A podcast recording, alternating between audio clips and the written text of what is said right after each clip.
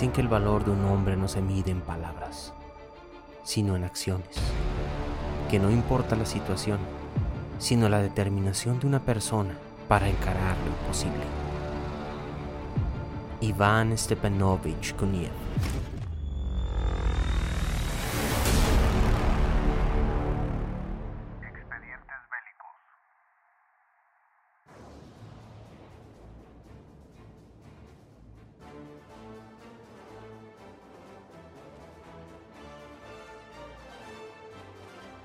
Tanta grandeza no viene de un linaje de guerreros ni nada parecido. Pero eso solo demuestra que la grandeza es de aquellos que la persiguen. El camarada Koniev nació el 28 de diciembre de 1897 en una familia pueblerina, en la gobernatura de Volokna, ahora conocido como Kirov Oblast. Tenía muy poca educación y trabajaba como leñador. En 1916 fue conscripto dentro del ejército imperial ruso. No mucho después, y justo el año siguiente, estallaría la Revolución rusa, llevándolo de vuelta a la madre Rusia. Para el año de 1919 se unió al partido bolchevique, así como al ejército rojo, sirviendo como artillero. Durante la revolución fue movilizado hacia las lejanas repúblicas del este rusas. Su comandante durante la campaña era Kliment Voroshilov, quien después se convertiría en un colega cercano de Joseph Stalin y comisario de defensa, siendo estas alianzas clave en la futura carrera de Koniev. Después de los combates y de la victoria del Ejército Rojo, Koniev se enlistaría en los cursos avanzados para oficiales en la Academia Militar de Frus. Para 1926 completaría dichos adiestramientos, siguiendo su aprendizaje y subiendo en posiciones. En 1931 comenzaría a obtener cargos mucho más importantes, como convertirse en el primer Transbaikal del norte de los distritos militares de Cáucasos. Para 1937 se convirtió en alguacil de la Unión Soviética y en julio de 1938 fue hecho comandante de los cuerpos militares. Parecía que la carrera de Koniev seguía subiendo sin ningún problema, y para 1939 sería candidato para el comité del Partido Central. Si había algo que nuestro camarada Koniev disfrutara más que cualquier cosa, era servir a la madre Rusia, siendo cada vez más relevante en el ámbito militar y político. No hay que malentender que el camarada Koniev ponía un énfasis casi religioso al poder, si bien, por el beneficio que éste otorga, eran más las ganas de demostrar que siendo de orígenes tan humildes como el de cortar madera, nada se impondría ante él para llevar sus labores a cabo, sin importar el costo en sangre o municiones. Un hombre simple y fuerte debe estar siempre listo para recibir órdenes, ya que todo es por el bien de la madre patria.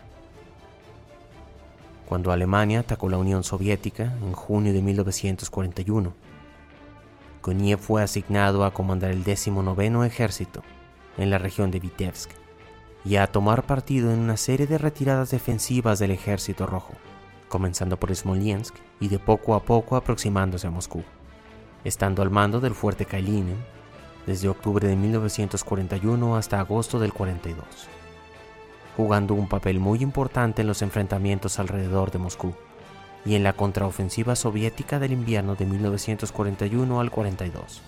Por su excelente despliegue defensivo en la capital soviética, el camarada Stalin promovió a Koniev a coronel general. Y así durante toda la campaña, Koniev sostuvo importantes cargos en el resto de la guerra. Estando al mando del Frente Occidental hasta febrero de 1943, el Frente del Noreste hasta julio de ese mismo año, y el segundo frente ucraniano, así como después el primero, hasta mayo de 1945.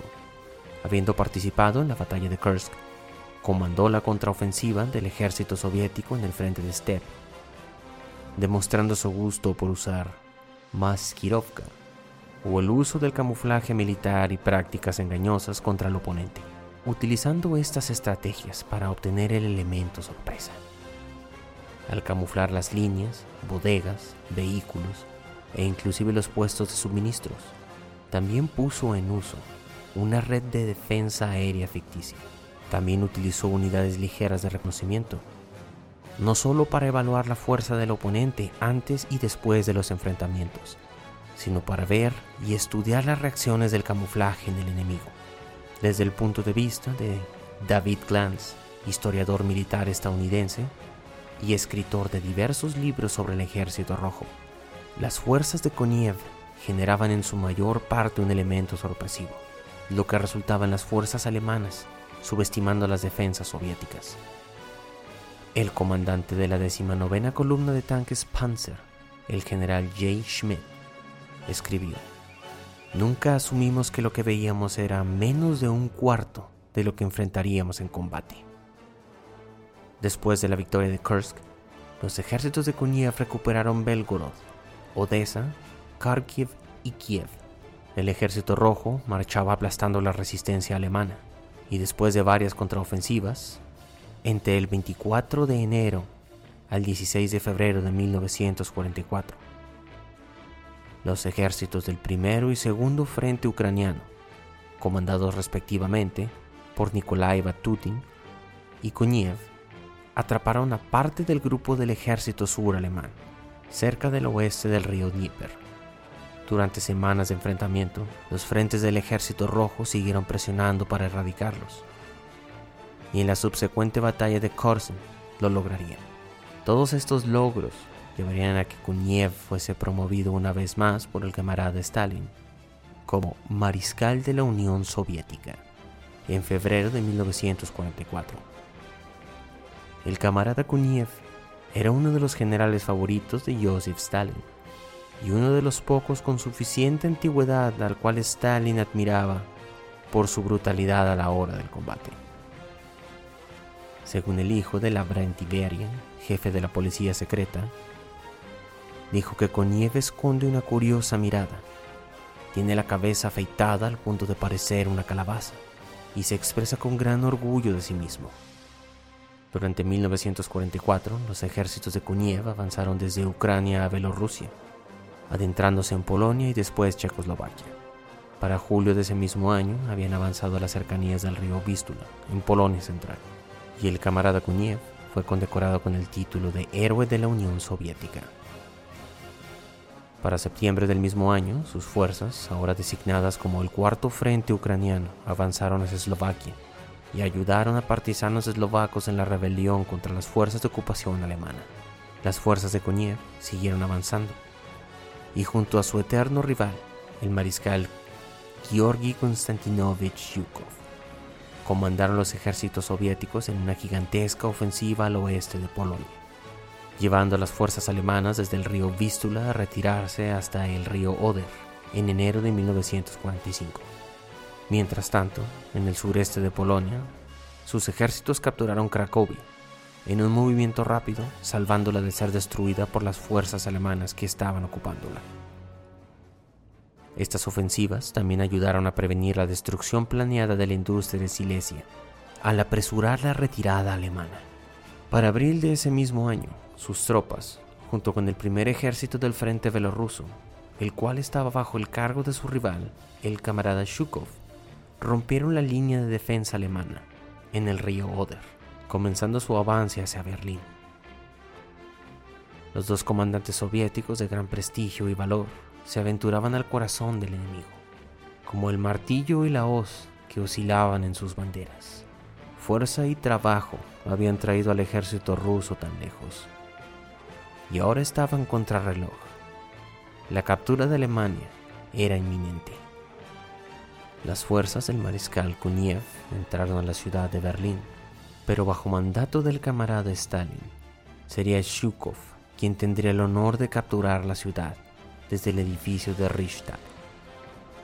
Al mariscal Kuniev se le ordenaría ir al suroeste, donde sus fuerzas se encontrarían con el ejército estadounidense en Turgau así como también retomar Praga, poco después de que las fuerzas alemanas se rindieran oficialmente. Después de la guerra, Koniev fue puesto al cargo de las fuerzas de ocupación soviética en el este de Alemania, así como también comisionado de alto rango en Austria. En 1946, el camarada Koniev se convertiría en el comandante de las tropas terrestres soviéticas y primer ministro del Ministerio de Defensa de la Unión Soviética, reemplazando a su rival Shukov, estando activo en estos puestos hasta 1950, cuando fue puesto a cargo de comandar el distrito militar de Carpatos. Claramente, esto siendo una deposición de sus cargos actuales. ¿Por qué? Porque al camarada Stalin no le gusta que nadie más sea el centro de la atención, a menos que él lo diga. Estos fueron una serie de lineamientos ideados por Joseph Stalin para relegar condecorados héroes de guerra a lugares y puestos menos importantes, que no fuesen una amenaza para él o su posición en el gobierno. Pero con la muerte del camarada Stalin, la prominencia y popularidad de Kuniev se dispararon convirtiéndose en una pieza clave al ser aliado del nuevo líder del partido, Nikita Khrushchev, siendo este último el que pondría a cargo a Koniev a encabezar el tribunal contra el antiguo jefe de la policía secreta, Lavrent Iberia, en 1953, restaurando su puesto como primer ministro del Ministerio de Defensa de la Unión Soviética y comandante de las tropas terrestres de Rusia puestos que desempeñó hasta 1956, cuando fue nombrado comandante en jefe de las Fuerzas Armadas del Pacto de Varsovia, poco después liderando la supresión de la Revolución húngara, lo cual fue considerado más un acto despiadado de guerra por los habitantes de la República Checa, desde su comienzo como en años posteriores. Se retiraría del puesto en 1960 al salir de servicio activo siendo en 1961 al 62 cuando se le llamaría nuevamente a servir como comandante de las fuerzas soviéticas en el este de Alemania. Y para este último año se le nombraría Inspector General del Ministerio de Defensa.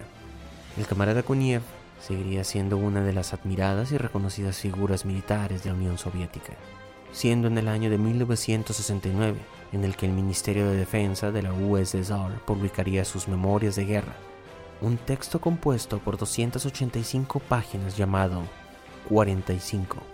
En él, Koniev discute la toma de Berlín, Praga, su trabajo con Shukov, su junta de campo con el almirante Omar Bradley y Sasha Heifetz.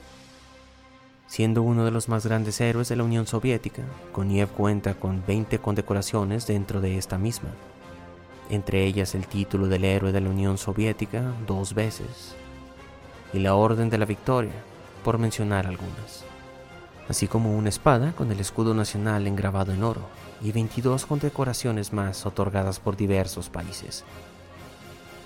El héroe soviético murió el 21 de mayo de 1973, a la edad de 75 años. En tiempos modernos, en Praga, ahora la República Checa, la estatua del mariscal Koniev fue removida Dicha estatua fue erigida en 1980. Como dije antes, las fuerzas de Koniev dirigiéndose a Berlín ayudaron a liberar Praga, pero en 1956 el mariscal lideró una aplastante y sanguinaria contienda contra la rebelión húngara, así como una invasión en 1968, en aquel entonces Checoslovaquia, lo que nos deja ver que los tiempos de cambio siempre seguirán avanzando. Lo que fuese un símbolo de libertad se convirtió en el icono de la opresión. Las ideologías y las naciones en perpetuo cambio.